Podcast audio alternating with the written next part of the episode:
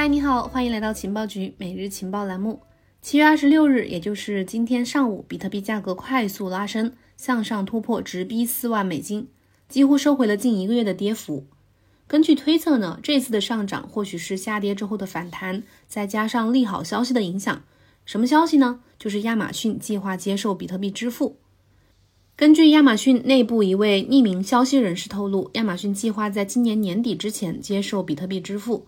消息人士表示，接受比特币支付是整个加密项目当中关键的第一阶段。一旦建立了一种快速、安全的比特币支付方式，亚马逊将会继续添加支持 ETH、爱达币和 BCH 等大约八种加密货币支付。另外，消息人士还称，除了接受比特币支付之外，据说亚马逊还在探索创建自己的原生代币，最早可能在2022年发布。几天之前呢，亚马逊还在为它的支付团队聘请一位数字货币和区块链的产品负责人，让我们好像看到了这个电商巨头将很快加入到加密资产市场。截止到目前，亚马逊官方没有做出回应。在当下这个市场上呢，这样的利好消息足以让价格上涨，但是市场依然存在着很多不确定性的因素，需要等待明确的方向，比如说。还有一个最近的一个动态就是 USDT，它作为加密货币最重要的其中一种，对市场来说有着非常直观的指示意义。在最近连续七周都没有增发，这是什么原因呢？我们一起来分析一下。五月底，就在比特币价格从历史高点回落的时候，稳定币的 USDT 的这个市值，呃，从抛物线式的增长戛然而止。之后，比特币的交易价格大约一直在三万到四万美金之间震荡。人们很容易把这两件事情就联系起来，并且重新想起了一个几年前的猜想：USDT 停止助推比特币的价格了吗？但是根据采访，一些分析师和市场参与者表示，泰达突然暂停增发，反而表明有三个前所未有的挑战正在威胁着全球交易量最大的加密货币 USDT 的主导地位。第一个挑战是，近期美国交易者很难用法币直接购买 USDT。第二个挑战呢是 USDT 它最有力的竞争对手之一 USDC 似乎正在获得更多的市场份额。第三个挑战是世界各地的监管压力也在增加。这三个挑战结合在一起，引发了一场足以撼动稳定币的超级风暴。泰达公司的首席技术官保罗·阿尔多伊诺虽然承认 USDT 的需求有所下降，但是他认为不是只有 USDT 呈现这种趋势。下面我们来逐一分析一下刚刚说的这三个挑战。首先，第一个主要还是来自加密货币这个领域这个市场的打击。比特币的价格受挫之后，从四月份的历史高点六万四千九百多美金下跌了百分之五十二。目前的价格呢，呃，已经回到了三点八万三万八千美金左右。USDT 是加密货币受冲击的其中一个受害者。这一稳定币的成功，在很大程度上归功于它在交易员和投资者中的主导地位，因为交易员们通常会使用与美元挂钩的稳定币作为从场外进入到加密市场的一个通道。如果比特币一直不突破大家的心理价格水平或者说区间的话，那么新的资金就没有动力进入到加密货币市场。新加坡加密货币投资公司 Matrixport 前副总裁兼创始合伙人 Rachel 林表示，泰达的亚洲市场主要是通过场外交易商进行交易的。随着进入这个市场的资金减少，对 USDT 的需求也随之减少。香港加密货币贷款机构 Babel 表示，由于对这种稳定币的需求疲软，USDT 的利率因此不断的降低。然而，这个发言人不愿透露最近需求下降的其他的原因。数字资产托管公司 Bitco 亚太区的机构销售董事总经理丹伯克表示。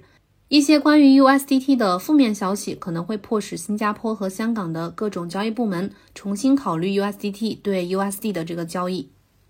第二个挑战来自于正在崛起的 USDC，它正在瓜分稳定币的市场份额。目前对 USDT 的需求似乎日益枯竭，USDC 逐渐成为了稳定币市场的新星。USDC 应该很多朋友都听过，它是由加密金融服务公司 Circle 发行的，也是一种与美元挂钩的稳定币。Circle 最近宣布了一项通过 SPAC 上市的计划 SPAC 呢，全称是 Special Purpose Acquisition Company，是海外借壳上市的一种方式。通过这种方式呢，可以不用 IPO 就能上市。不久之前，Circle 透露了他们未来将把 USDC 扩展到以太坊以外最多十多个区块链的这个计划。波场是由网红孙宇晨掌舵的一个区块链项目，它是最近开始支持 USDC 的区块链之一。这样做的其中一个目标呢，是促进 USDC 在亚洲和全球的增长。目前波场上的 USDT 比以太坊上的更多，因为亚洲的交易员更喜欢提供更快、更便宜交易的区块链，也就是波场，它上面的手续费比较便宜，这就使得 USDC 更倾向于去进入波场区块链。孙宇晨告诉媒体，他认为 USDC 有机会在亚洲稳定币市场和 USDT 同台竞争。目前，亚洲稳定币市场需要多元化的基础设施，而亚洲的客户呢，正在寻找更多稳定币的选择。前借贷交易托管平台 Matrixport 副总裁 Rachel 林表示，和主要依赖 OTC 渠道的 USDT 不同，由于 Circle 公司提供了人性化的客户服务，亚洲的投资者可以很容易的去购买 USDC。Rachel 林还说，做 USDC 的生意非常爽快，一旦你提交了所需要的文件。通常会有一位经理通过电子邮件与你沟通。不过，现在下结论说 USDC 能否打败 USDT 在亚洲获得主导地位还为时过早。但是 USDC 已经在加密货币的另一个白热化领域取得了胜利，这个领域呢就是去中心化金融。根据 Glassnode 的数据，USDC 目前有将近百分之五十的供应被锁定在智能合约当中，而泰达币 USDT 呢只有百分之二十。M a s a r i 的研究分析师 Ryan Watkins 表示，USDC 正越来越多的用于链上和支付这类应用还在继续的增长，而 USDT 主要是用于衍生品的汇兑结算和保证金。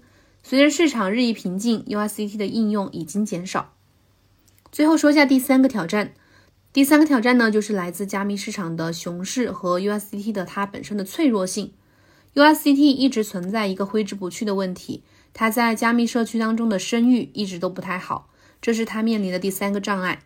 加密货币大宗经纪公司 Genesis Global Trading 的市场洞察主管艾奇逊表示，市场充斥着看跌情绪，交易员们正在寻找原因。现在是充满着不确定性、恐慌和怀疑的阶段。USDT 的脆弱性总是人们讨论的话题。根据这位市场主管的说法，市场迫切需要解释为什么价格如此萎靡不振。只要 USDT 背后的泰达公司的储备金仍然不透明，USDT 就会成为被追责的目标。最近，世界各地的监管机构和政府对 USDT 和其他的稳定币抛出了很多的问题，比如美联储主席鲍威尔近期在美国众议院金融服务委员会作证的时候，回答了众议员安东尼·冈瑟雷斯关于泰达币，呃，泰达公司储备金的这个问题。根据泰达公司五月份的披露。泰达资产的近一半是没有指明的商业票据。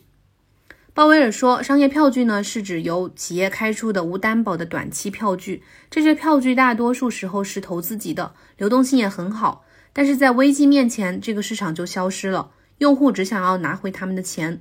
很简单，这些经济活动和银行存款和货币市场基金非常相似，需要以类似的方式进行监管。而资产管理公司阿卡尔的副总裁哈桑巴斯里说，一些交易员可能会介入 USDT 去换取 USDC。比如说，USDC 价值是一美元，可以通过用 USDC 来介入 USDT。